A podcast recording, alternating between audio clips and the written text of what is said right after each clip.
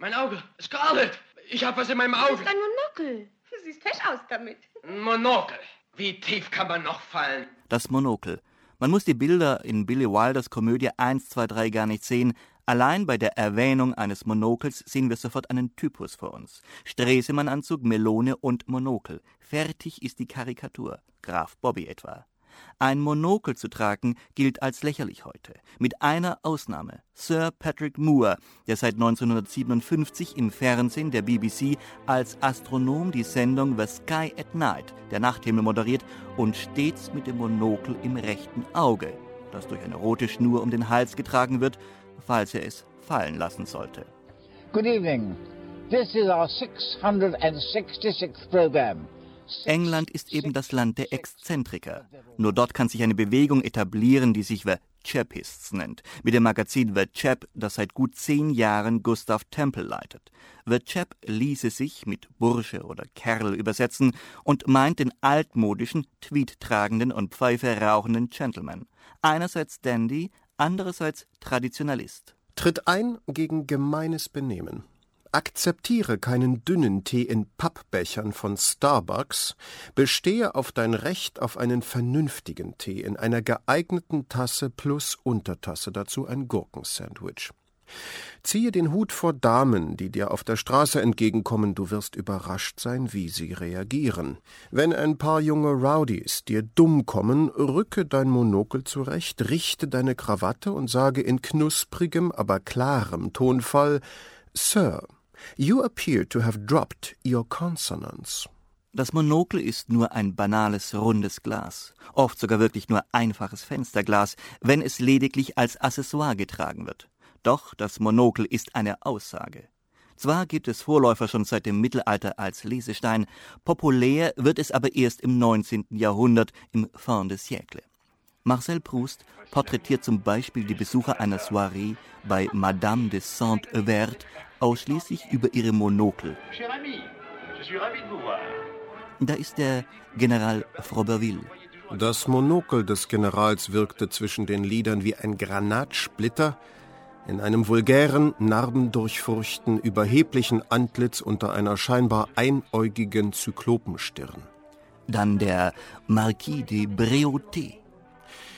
An seiner Rückseite trug sein Monokel wie ein naturwissenschaftliches Präparat unter einem Mikroskop einen von unendlich vielen feinen Liebenswürdigkeitspartikeln wimmelnden Blick.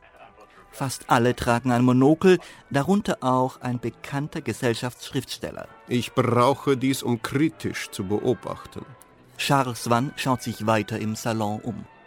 Das Monokel des Marquis de Forstel ist winzig klein und randlos, wodurch es ihn zu einer unaufhörlichen Zusammenziehung des Auges zwang, indem es wie ein fest eingewachsener, ganz überflüssiger Knorpel von unerklärlichem und ungewöhnlichem Stoff aussah, der dem Gesicht des Marquis einen Ausdruck zartsinniger Schwermut gab.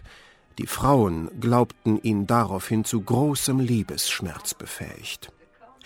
Das Glas von Monsieur de Saint-Condé war von einem enormen Ring umgeben, wie der Planet Saturn, und bildete den Schwerpunkt eines Gesichts, das jeden Augenblick seine Züge neu um diesen herum gruppierte. Paris ist um jene Zeit die Hochburg der Dandys. Der deutsche Dichter Stefan George soll sich als junger Mann sogar ein viereckiges Monokel aus Paris mitgebracht haben, das er aber ablegte, als er begann, sich als Asket statt als Dandy zu kleiden. Das Monokel dient der Inszenierung und der Karikatur zugleich. Das Monokel kann blasierte Arroganz und subversive Ironie bedeuten, ist reaktionär und avantgardistisch, ist der scharfe, satirische oder neusachliche Blick, das Auge als Kameraauge und alles zugleich. Tucholsky schreibt von den Monokelpotentaten und Georges Gross zeichnet die Stützen der Gesellschaft mit Schmissen im Gesicht, Säbel und Monokel in der Visage. Ja, so sieht die Reaktion aus aber auch die Dadaisten. Walter Mehring war von dieser neuen Mode anfangs sehr irritiert. Hülsenbecks martialische Forschheit, die er durch Reitgärtenhiebe an seine Lederschaftstiefel unterstrich, dazu noch trug er ein Monokel, stieß mich erst ab, bis ich begriff, dass auch das eine Dada-Geste war. Eine echt dadaistische Finte, sich auf den Standpunkt des Gegners zu stellen, bevor selbiger selbigen eingenommen hatte. Übrigens auffällig viele Dadaisten waren Monokelträger. Tristan Zara, André Breton, Raoul Hausmann. Dem schien sein Monokel direkt eingewachsen. Auch Boeuf. Also Georges Cross. Wenn er in eine Gesellschaft ging, die ihn anödete. Man müsste mit einem Monokelträger sprechen und am besten gleich in die Zeit zurückspringen können, durch einen Zeittunnel.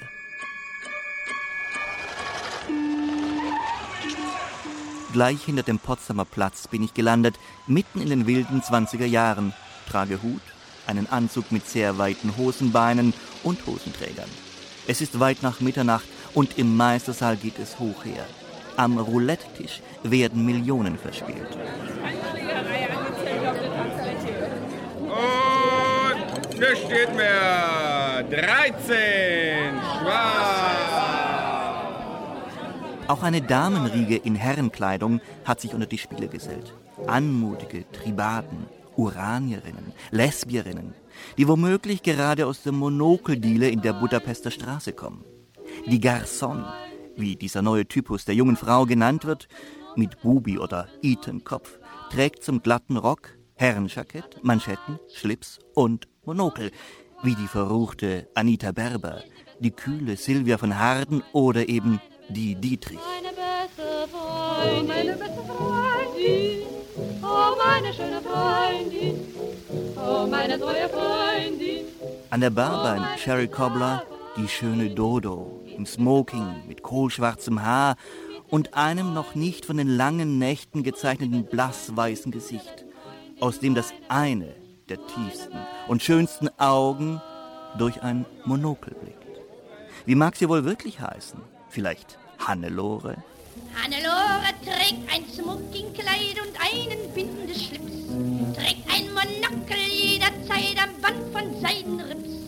Sie boxt, sie foxt, sie golft, sie steppt und unter uns gesagt, sie neppt, besonders so im Mai. Die Verlierer suchen Trost in vielen Gläsern Absinth oder bei einem Mädchen und wer keine fand, bei noch mehr Gläsern. Die Nacht geht im Ende zu. Im hinteren Saal singt noch Daniel Malheur, als Sänger weniger begabt, dafür im Eintänzermilieu bekannt und berüchtigt, so mancher Dame zu einem Malheur verholfen zu haben, daher sein Spitzname. Er nimmt das Monokel so gut wie nie ab. Noch nicht einmal beim schnellen Quickstep. Oh, das ist eine große Kunst, lässt sich aber relativ schnell erlernen. Man hat ja oben und unten die Knochen, die das Auge im Gesicht halten, sozusagen. Und dort wird das Monokel eingeklemmt und dann hält es eigentlich von allein. Man kann alles machen, das andere Auge zu oder auf, kann auch mal blinzeln. Aber wie gesagt, es ist eine hohe Kunst. Und nie verloren? Unzählige Male. Aber es war natürlich auch immer dann ein amüsanter Erfolg. Dieses Monokel wieder hinein und dann wurde gezählt wie lange wird es halten. Aber wenn man dann fleißig zu Hause übt, in allen Lebenslagen, kriegt man den Bogen raus. Franz Köber erklärt 1913 in seinem Herrenbrevier Der Gentleman das Monokel sogar zum Erzieher. Das Monokel wird so zum Barometer der Haltung, zur Gouvernante oder besser zum gestrengen Kammerdiener, der haarscharf auf die Kontenance aufpasst. Wer das Glas trägt, muss eine ungeschraubte, natürliche Würde, einen ewigen Gleichmut, eine unbewegliche Sicherheit haben, muss einen Dunstkreis des Respekts um sich verbreiten, darf niemals den Mund zum Schelten weit aufreißen oder querrunzeln auf der Stirn ziehen. So werden seine Manieren von selbst tadellos und von einer geschliffenen Exaktheit. Jedes aus der Rolle fallen rächt sich durch ein zerbrochenes Monokel und, was Ärger ist, durch eine sehr peinliche Blamage vor dem lieben Publikum. Das Monokel verschwand mit den Jahren, einige wenige hielten daran fest, im Militär oder Exzentriker wie Erich von Stroheim. Zum letzten Mal öffentlich war es gesehen, wo man es zu allerletzt vermutet hätte. Auf dem Pfingsttreffen der Freien Deutschen Jugend 1950, marschierend neben Erich Honecker mit strohener Kreissäge auf dem Kopf und Monokel vor dem Auge, der kommunistische Schauspieler Freiherr Gustav von Wangenheim, der den Ex-Monokelträger Gustav Gründgens als Intendant des Deutschen Theaters abgelöst hatte. Als schönstes Monokel freilich gilt das, das alle Leute in einem Gesicht vermissen, wenn man es nicht trägt. Das Monokel muss einem geglaubt werden. Das ist alles.